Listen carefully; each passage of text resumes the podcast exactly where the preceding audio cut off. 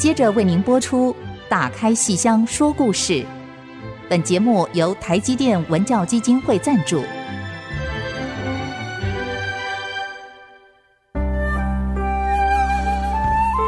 打开戏箱子，看见台上的精彩一刻。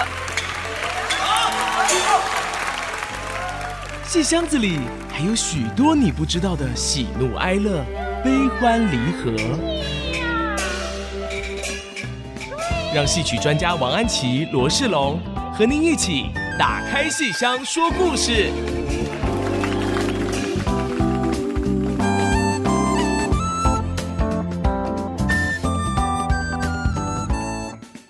位亲爱的听众朋友们，大家好！欢迎大家再次收听 IC 之音竹科广播电台 FM 九七点五，打开西厢说故事节目，我是罗世龙，我是王安琪。我们的节目在每个星期五晚上八点首播，星期天下午一点重播。我们节目也会同步在 IC 之音的随选直播、Apple Podcast、Google Podcast、Spotify 同步上线。如果您是用 Podcast 收听的话，请记得一定要按下订阅，就会每集收到我们的节目，收听很方便哦。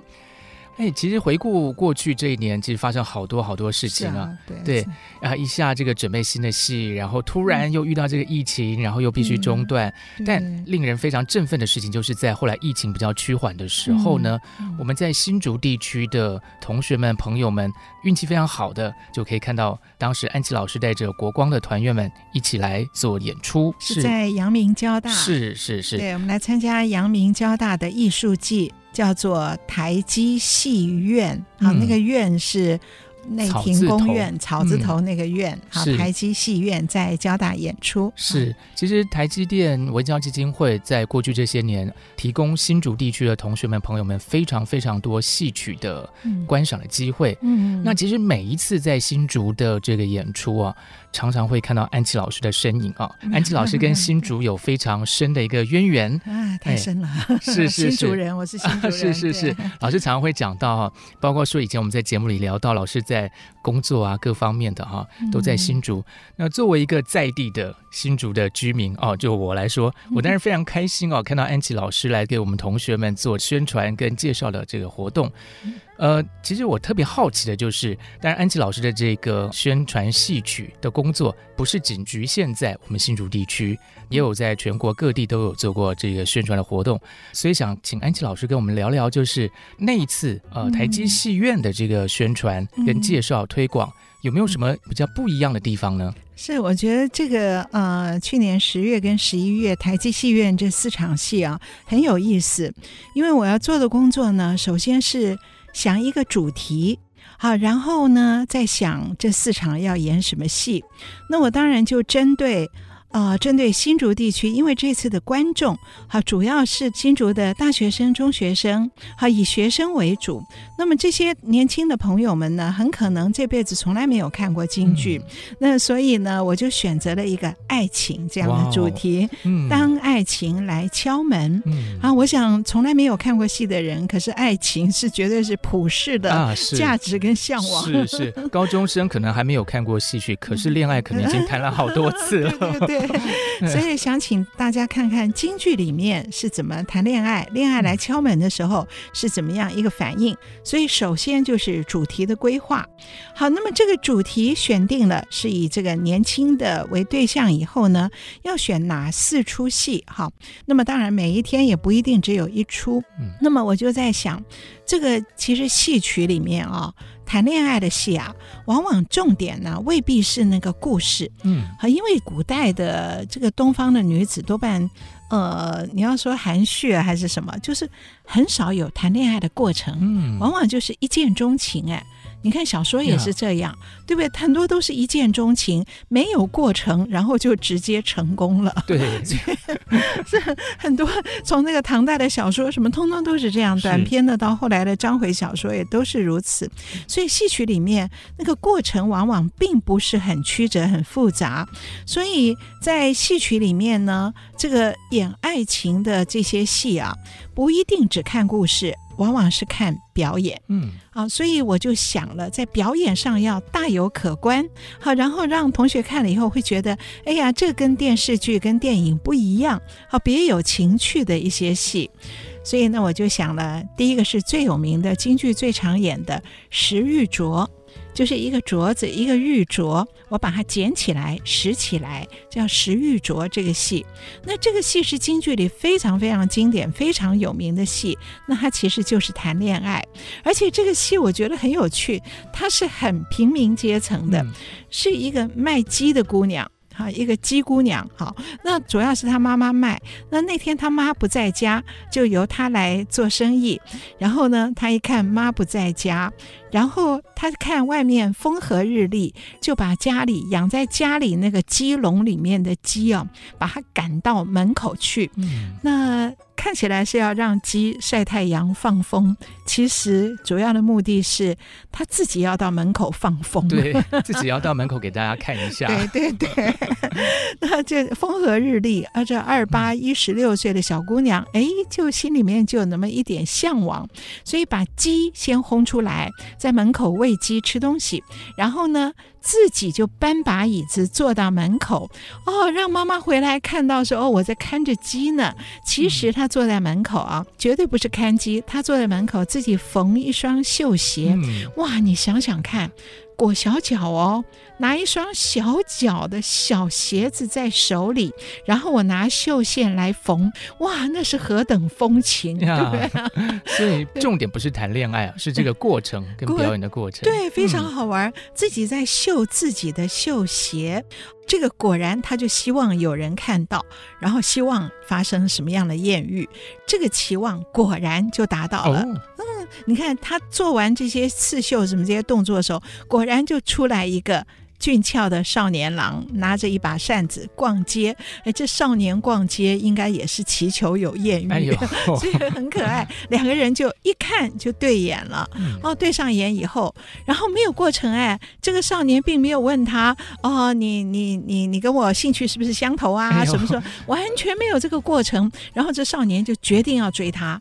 然后怎么追呢？就是给他一个礼物，给他一个还不只是礼物，是信物，就是。手上的玉镯，所以这少年手上戴了一个镯子，传家之宝，哇 平常就戴在身上。然后他就当场脱下这个玉镯，就要送给这个女生。可是这个女生那个时候已经很娇羞了，看到有男的在看她，她已经很娇羞的把椅子搬回房里面去了，只留鸡在外面。嗯、这时候，这个这个少年呢就想，我这个玉镯要给她，怎么给呢？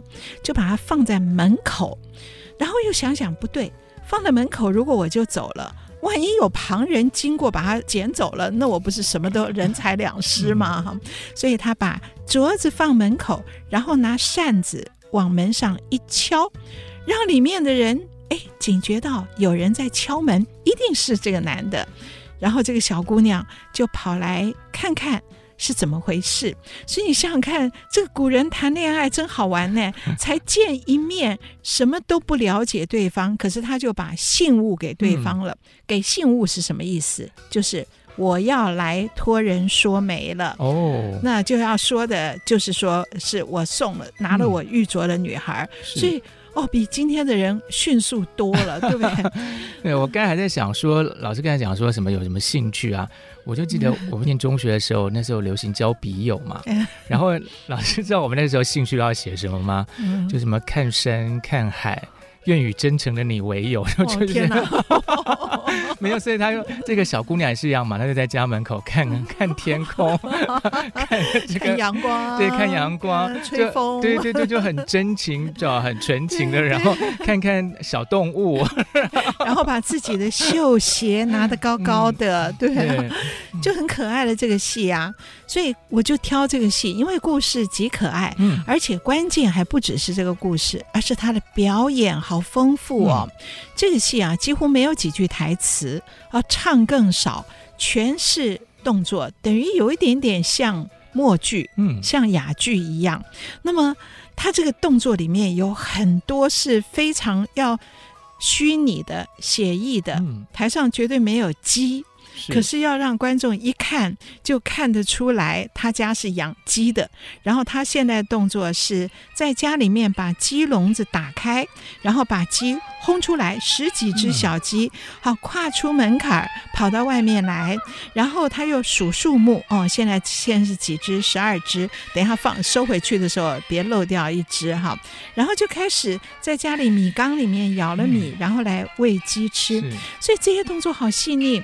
然后那天我们演的那位演员许丽莹，年轻的花旦演员，演得非常好，非常好。当他把鸡赶出去的时候，他嘴里就要叫“哦是哦是哦是”，就是轰鸡的声音。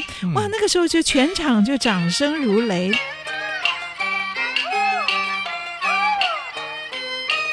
后来演完以后，我们有这个演后分享。嗯、演后分享的时候，第一位观众站起来就说：“你是不是有养鸡的经验？哎、你家里是不是就养鸡，所以能够做的那么惟妙惟肖？”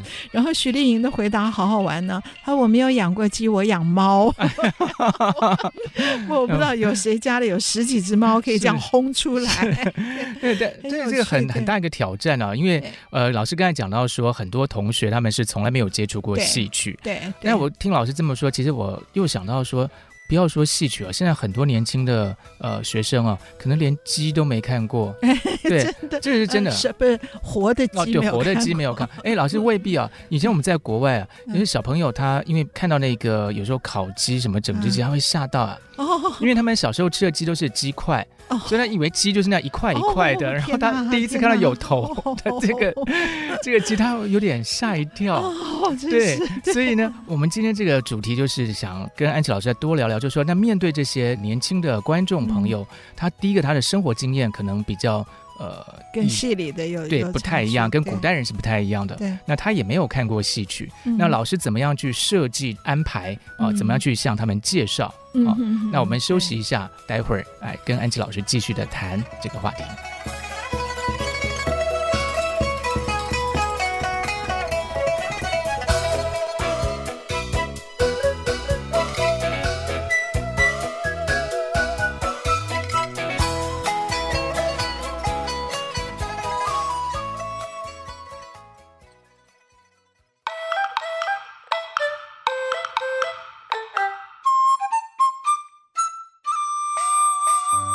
欢迎各位听众朋友们继续收听《打开戏箱说故事》节目。在上一段节目里头，我们跟安琪老师聊到台基戏院在新竹的演出啊，演出《石玉镯》。那面对这么一群对戏曲的认识有限、生活经验跟古人也有一段差距的这些观众朋友们，那怎么样来介绍这么一出《石玉镯》呢？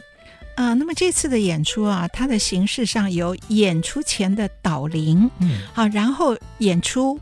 演出完以后，还有一个演后的分享，所以要如何跟第一次京剧体验的年轻朋友们，让他们来有兴趣哈？所以我就在导聆的时候，我就想请今天的主演哈，就譬如石玉卓是许丽莹小姐主演，我就请她在导聆的时候呢，她就当场坐在台上，然后就把球鞋脱掉，就开始穿上。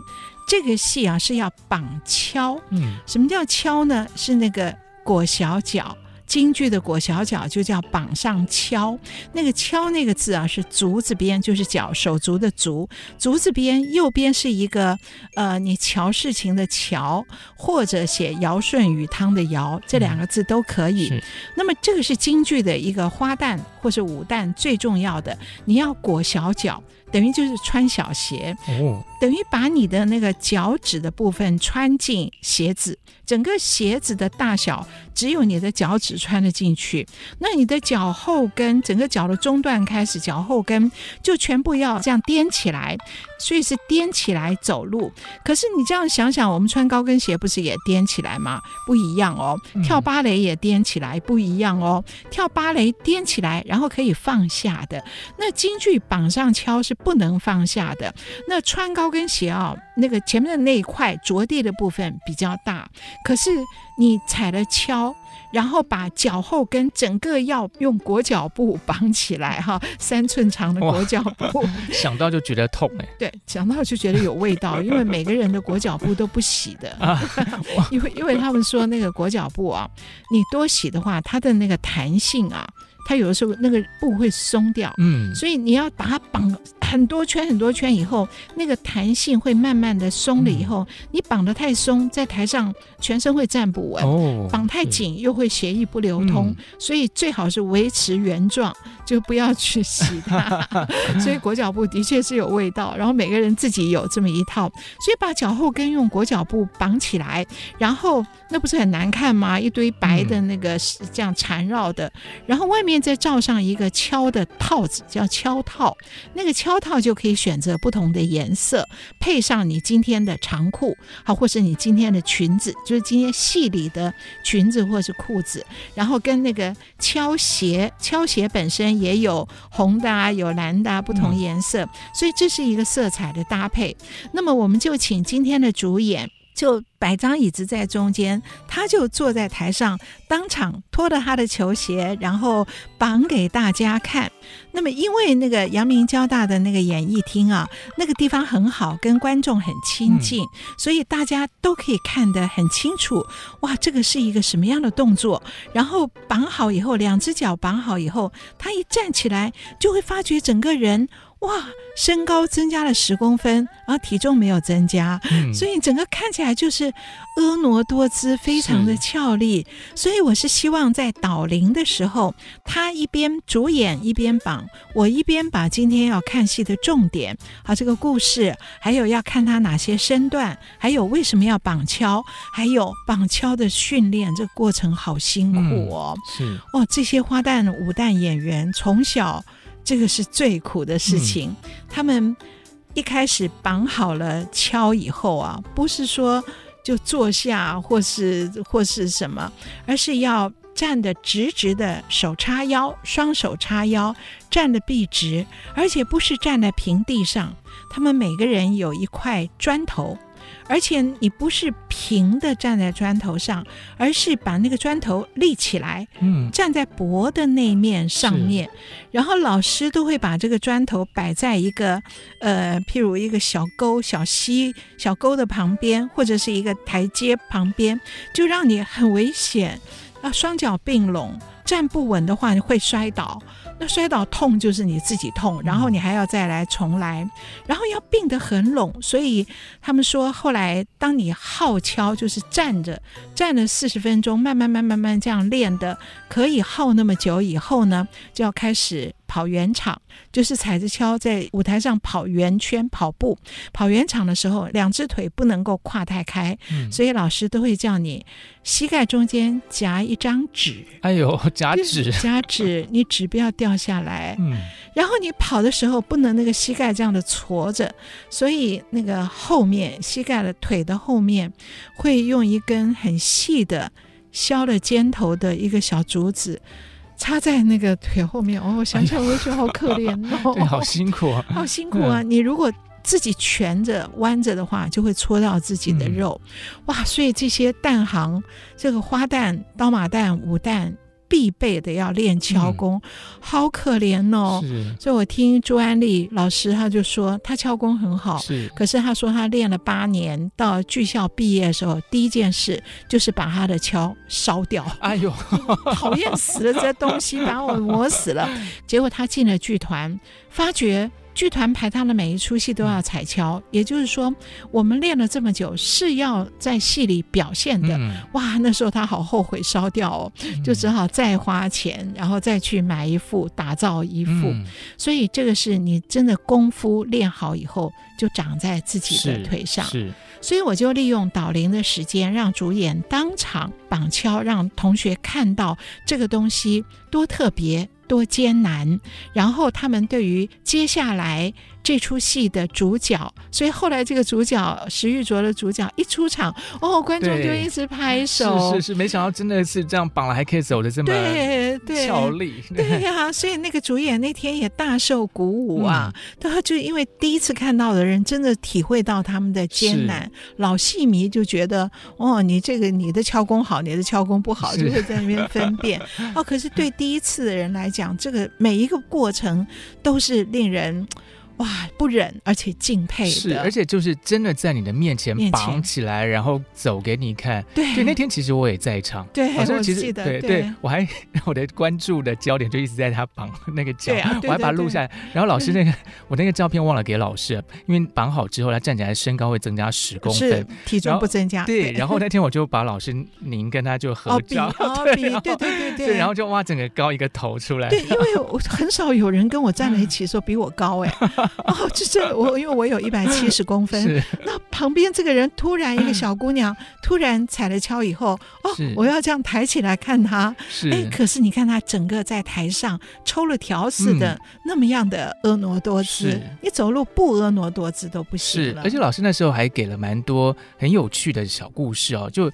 嗯一般的同学他可能想说，好吧，那你反正练功，然后绑这个绑敲，然后就是为了在舞台上表演。嗯、但我印象非常深刻，是老师那天特别提到说，有一天老师去逛星光三月的时候，对，对，对。哦，那还是另外一出戏，是活捉里面要绑硬敲，是。敲还分软硬，嗯，软敲已经不得了了，硬敲更痛苦，所以硬敲现在很少见，是。会绑硬敲的人不太多了。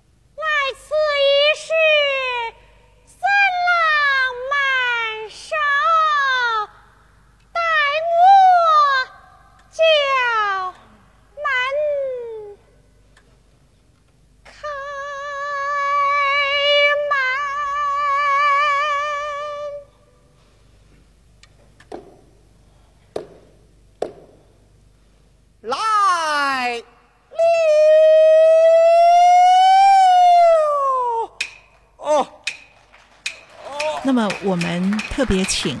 黄雨玲老师，嗯、京剧小天后黄雨玲老师来教国光剧团的林庭瑜年轻的演员，教他绑硬敲，让他来演这个活捉，也是台积戏院里面的一场戏，嗯、演这个活捉。哇，这个硬敲，林庭瑜本来软敲是会绑的，而且很好，走得很好，敲功很好。可是这个硬敲真是把他折磨到，哇，泪连连呐、啊！哎呦，每天就是说嘤嘤啜泣，哎呦，因为他好美。她好美，那个哭起来又不是大哭，不是嚎啕大哭，是而是实在痛到骨子里面哈！哇、哎哦，那个硬敲，它就是那个能够穿进去的地方更小，嗯，所以几乎就只是脚趾一点点，然后那个材质又硬，所以好痛好痛哦。他说：“哇，实在是每次练到后来就是麻掉。”你整个绑在那个地方，然后用那个裹脚布，而且还要用两条裹脚布，分两个角度把你缠起来。嗯、软敲只要一层，那他说那样子绑到后来就是麻掉，然后麻掉以后啊，就等于度过一个难关，会有大约十分钟不痛，可是 那十分钟好舒服，嗯、是，可是慢慢慢慢就开始剧痛。哦，就很可怜呢。那么他每次就会这样子，一练完，哇，就立刻倒在地上，赶快就也不顾形象，就把那个脱了光个脚，坐在地上哭。然后这个指导老师黄雨玲老师就会来跟他说：“啊，就是你你撑住，你练出来以后，这功夫就在你脚下，嗯、没有人抢得走，就是你的了。嗯”那么我真的见过黄雨玲老师，黄雨玲老师大约有二十年前，我在。在星光三月是啊，就是台北那个信义区的星光三月，我看到一个人踩着敲，踩着硬敲，在星光三月逛街走路，哎、我看到好每个人都觉得好可怕。结果就是黄雨玲，哎呀，我说怎么会这样？黄雨玲说：“我要把硬敲练成我的蓝白拖，我的夹脚拖。哇，他我要把它变成我脚上的一部分。嗯、所以他说，我每天起床。”绑好了才刷牙洗脸，而且不能只在家里面。那我要到外面来，因为在家里可能你自己的形象就是你可能会歪一下或什么。可是我如果到星光三月，我就必须必挺。那我就就这样练成了功夫。所以林庭瑜后来也学他，他说也是早上起来，尤其疫情期间，他起来就绑好，然后在家里面炒菜啊，什么都是这样。他炒菜痛到痛到就忘了加盐，哎呦，就吃了以后就才发觉没味道，然后跟和着眼泪一起吃。天哪，好辛苦，好可怜哦。是，我觉得就是这一些很个人的一些小故事，然后老师在这个导聆的时候把它加进来，那同学又看到这个现场的演员在做这个。功夫，然后又听到说，原来他们平常是这么去训练自己、锻炼自己。嗯、那当他看到那个演员真的在台上表演的时候，那整个感觉就来了。对，对，对，对，对，非常真切。是是是。好，那这个是关于呃老师在介绍石玉琢的部分啊。嗯、那休息一下，我们再回过头来继续跟老师聊台积戏院的戏曲啊。老师是怎么样来做导聆跟介绍？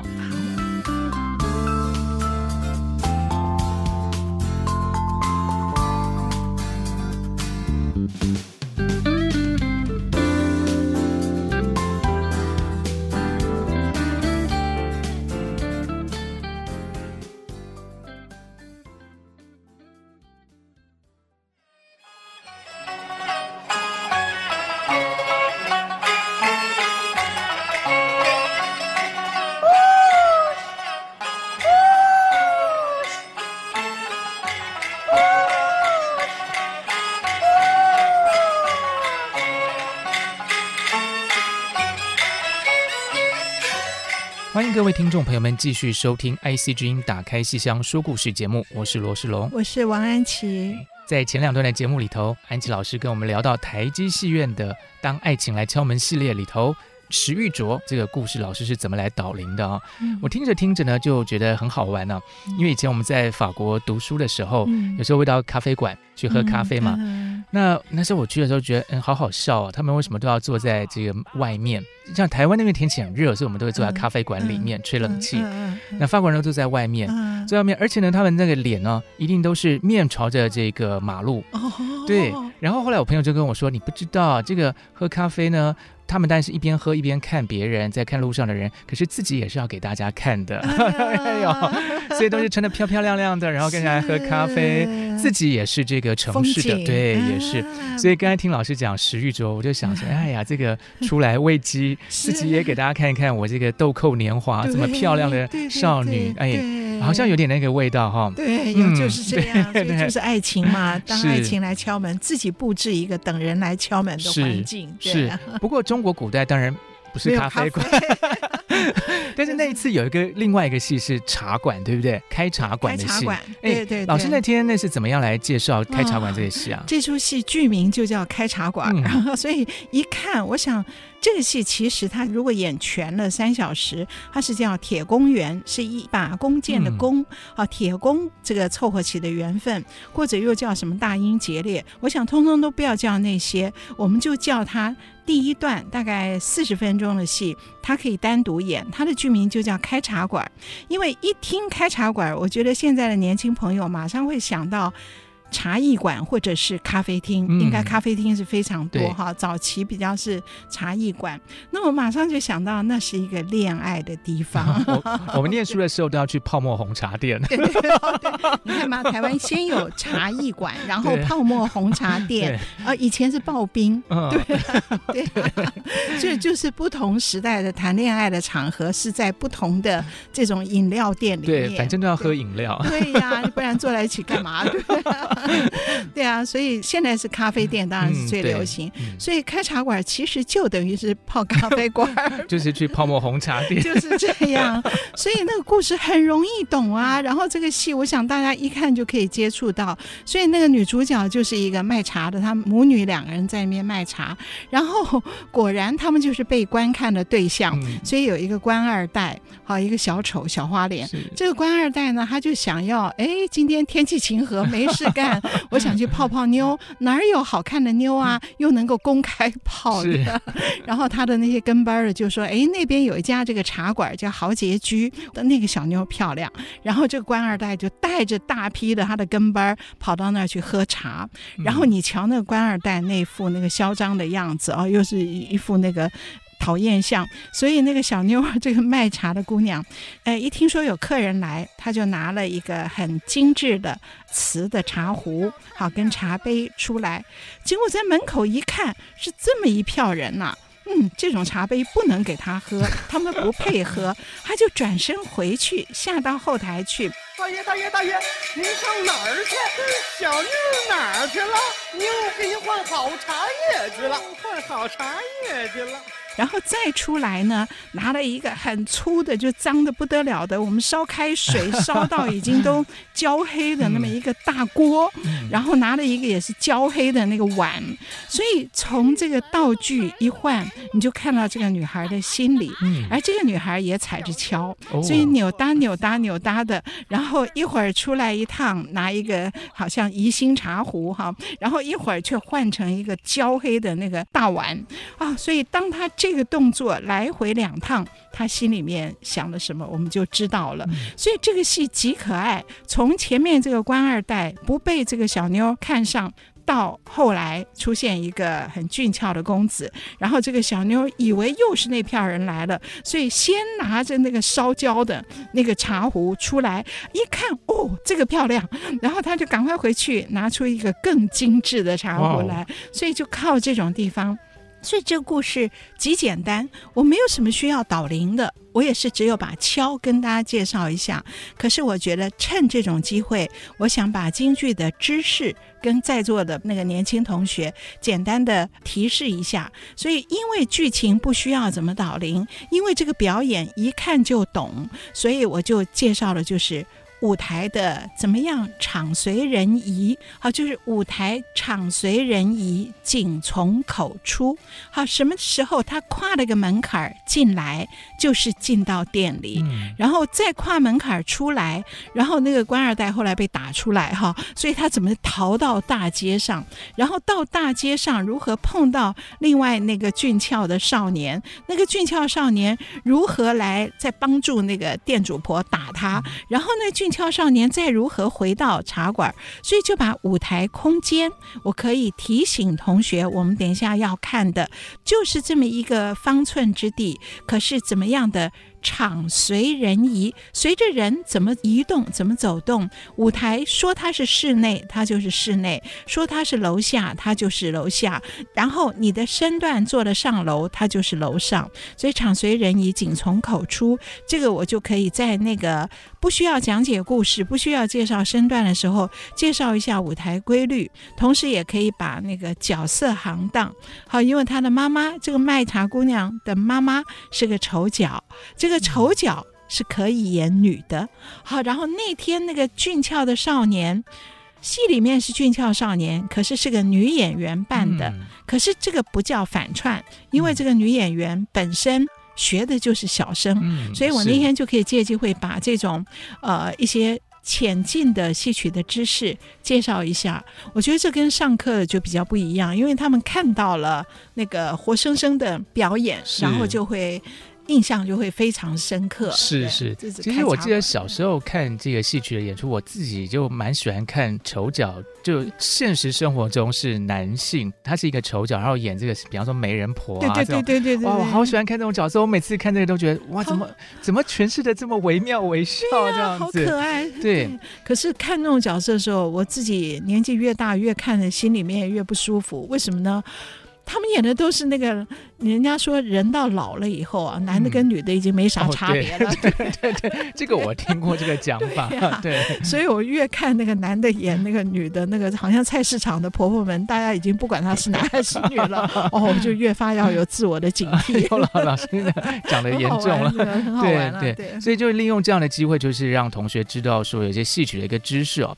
否则他在课堂上他听到还是一个比较抽象的一个概念。对对对对对，那通过一个故事，而且是。很有趣的那个故事，嗯、是啊，就可以有。是，所以这个是开茶馆这一类的戏。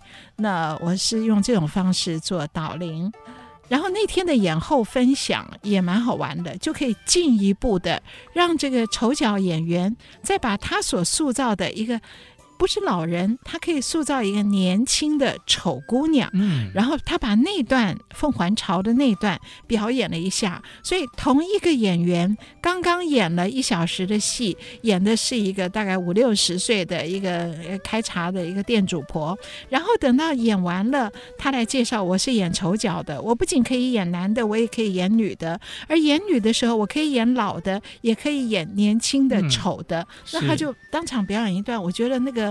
那个印象就很深刻，是是，对哦，而且我觉得就是通过这样一个安排跟介绍，同学们会更加清楚说，其实丑。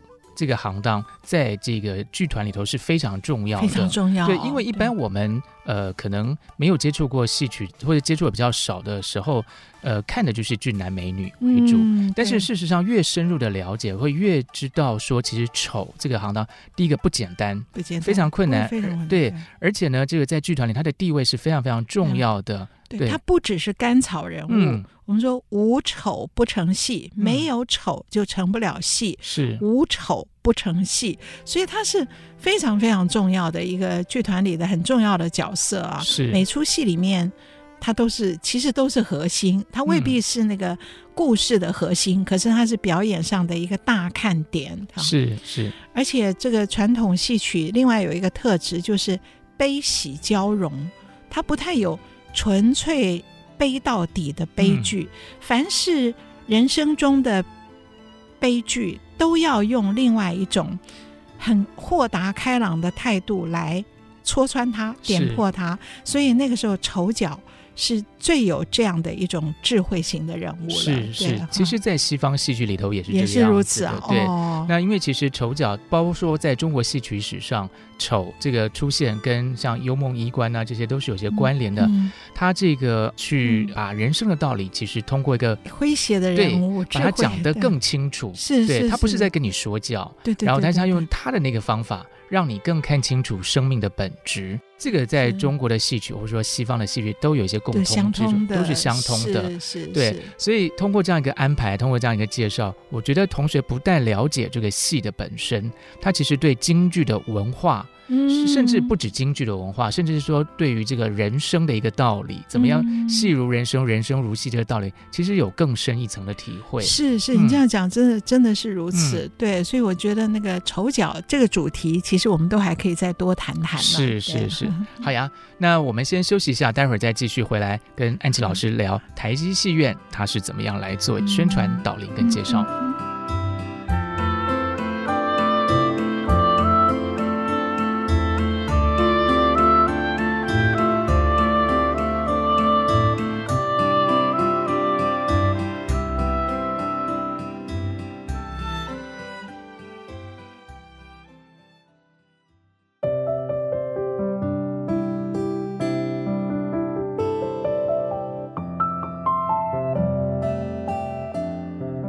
欢迎各位听众朋友们继续收听《IC 之音》打开戏箱说故事节目。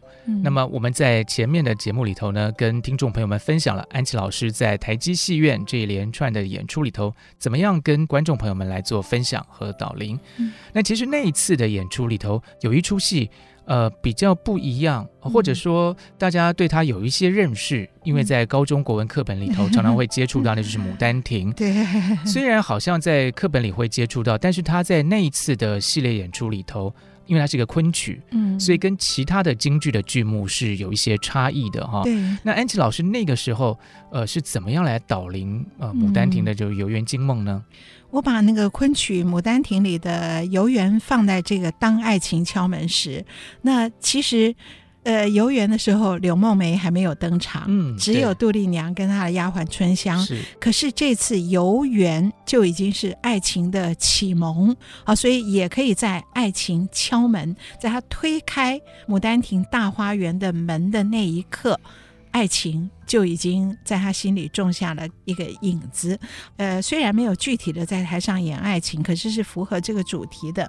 那那天要导聆这个昆曲的游园的时候，我心里就在想，我想，呃，京剧的这几出主要是放敲功，昆曲没有彩敲，那么我可以介绍身段。好，拿着扇子以后，这个小姐跟丫鬟怎么做身段，怎么配合？可是问题是，他们等一下就会在台上演出，而我觉得对一般观众来讲，看昆曲的时候，身段之美是。一目了然，一看你就会被吸引。嗯、可是比较难的是文词，昆曲的文词非常典雅，然后里面有的时候也有很多典故。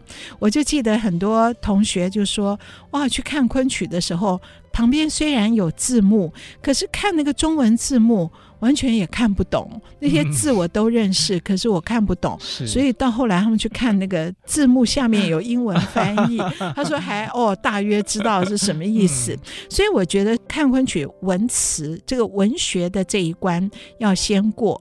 所以那天《牡丹亭》的游园呢，我就借着导灵的这个机会啊，我就把游园的这个词哦，跟同学很快速的。介绍了一遍，那么我并没有用 PowerPoint，我用的就是我们演出的时候有字幕，所以我跟那个字幕先生先沟通好了，我把我要讲的那些字幕呢，先打在前面，导聆的时候，嗯、那。这个讲解也绝对不会像国文课，因为上国文课我要比较仔细的呃训诂考证啊，典故啊要比较仔细讲。可是，在剧场里面，我介绍这个文词是提供同学看戏的时候过一个关卡，而且我要把这个文词跟表演要结合在一起。所以杜丽娘出场的第一句是“梦回音转”。乱煞年光变，梦回音转，那么其实就是梦醒，梦回就是梦醒，梦醒在舞台上要怎么演？嗯、杜丽娘走着出来，她并不是躺在床上坐起来，她走着出来，可是她的服装，她穿了一个大斗篷，这个大斗篷就好像浴袍，就好像睡袍一样，嗯、对啊。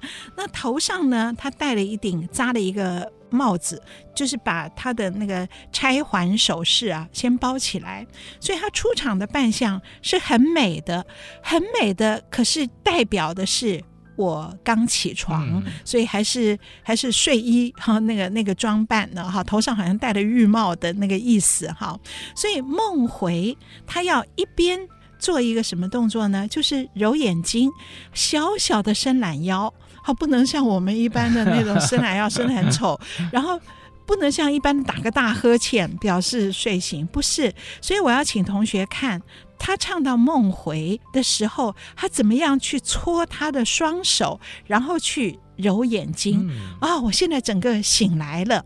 那么同学这样的一听我讲，等到马上开始演的时候，印象会很深，而且对于“梦回”两个字就很清楚的懂得了是梦梦醒。嗯，而梦醒什么呢？梦回音转。我梦一醒，眼睛一睁开，听到的就是黄莺的。圆转的啼叫声，所以音转哈，那个转就是黄莺的叫声，非常的圆转。所以你会看到杜丽娘揉了眼睛以后，眼睛就发亮，因为她听到外面黄莺的叫声，她就知道春临大地，春光来到大地上。所以她的那个表情跟她的身段，整个就可以结合在一起。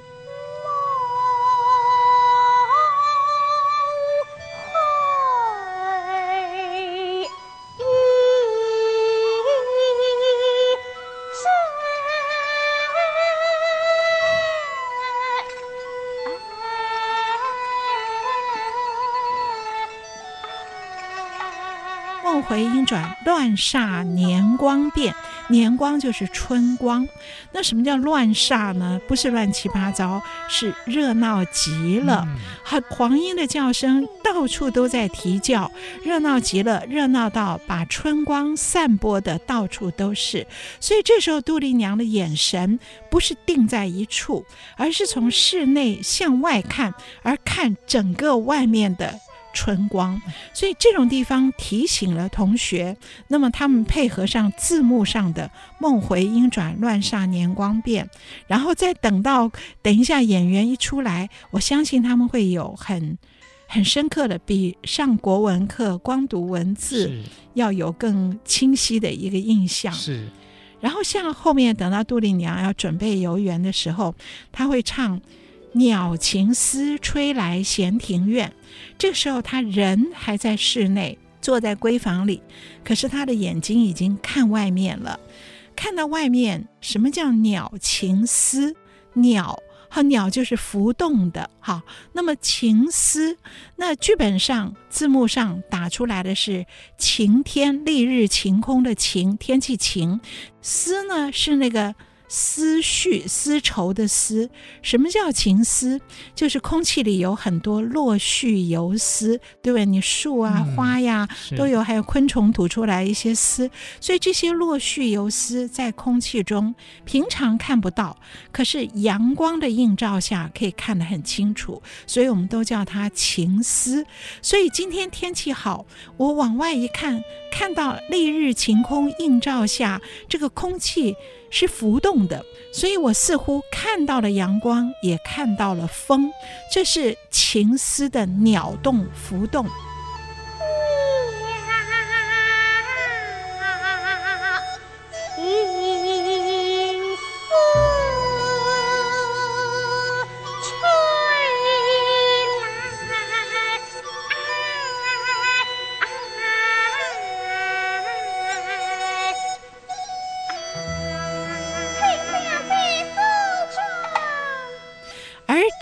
更有一层意思是晴天的晴，丝绸的丝，可是跟它音相同的是情感的情，思想思绪的思。嗯、所以当演员唱的是情思浮动的时候，观众听在耳朵里的是我的情感思想在浮动着，所以外在的春光召唤着我，嗯、让我。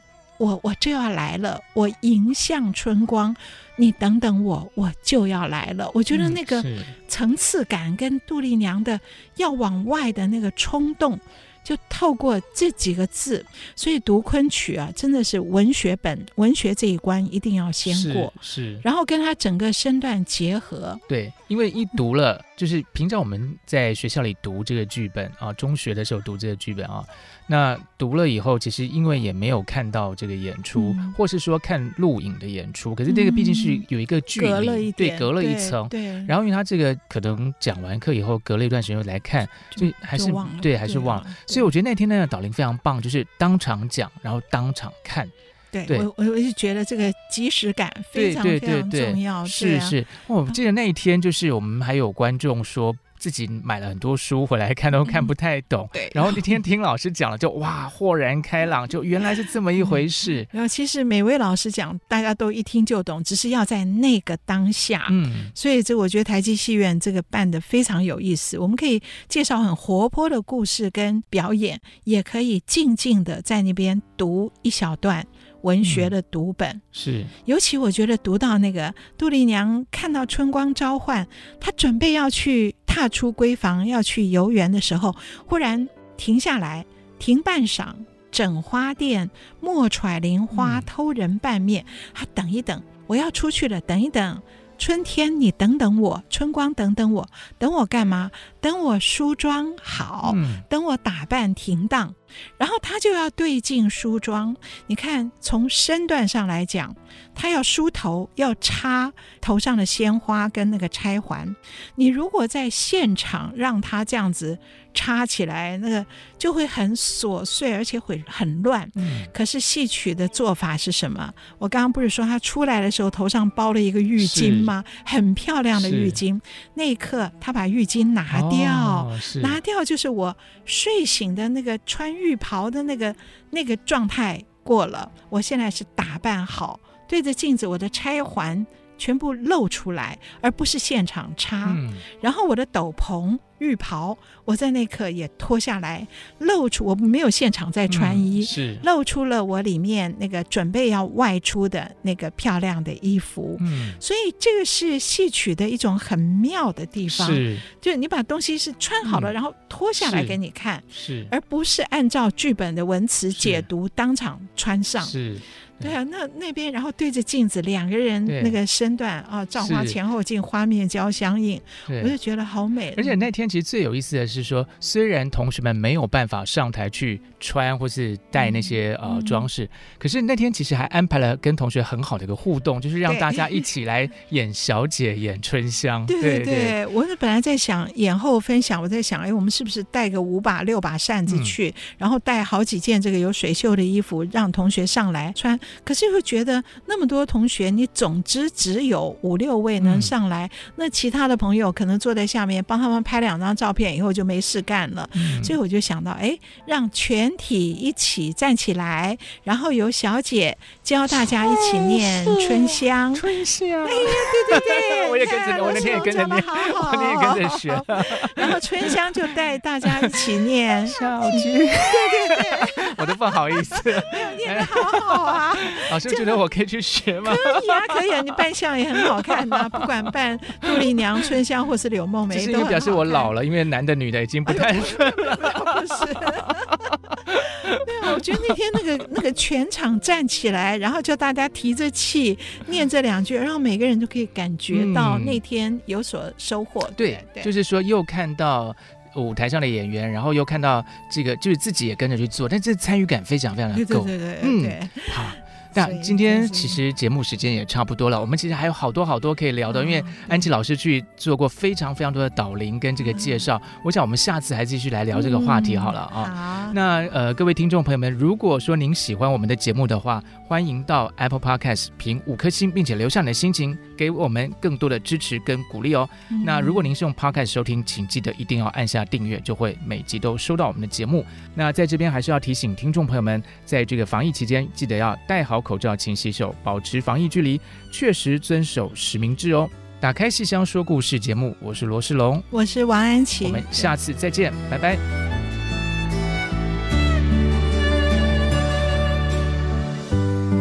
本节目由台积电文教基金会赞助播出。台积电文教基金会深耕文化经典，引动艺术风潮，与您共筑美善社会。